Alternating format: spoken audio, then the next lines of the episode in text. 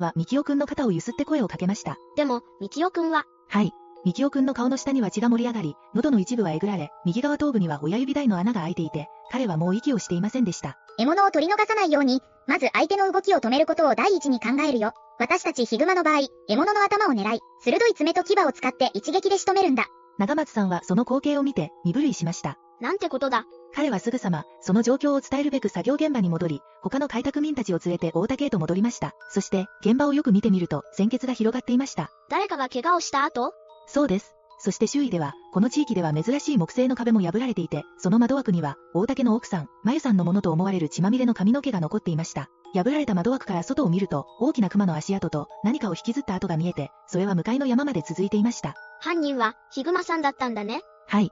一刻も早く捜索に出たいという思いがあったでしょう。しかし、目の前の惨状とこれから訪れる長い夜を思うと、皆、何をすべきかは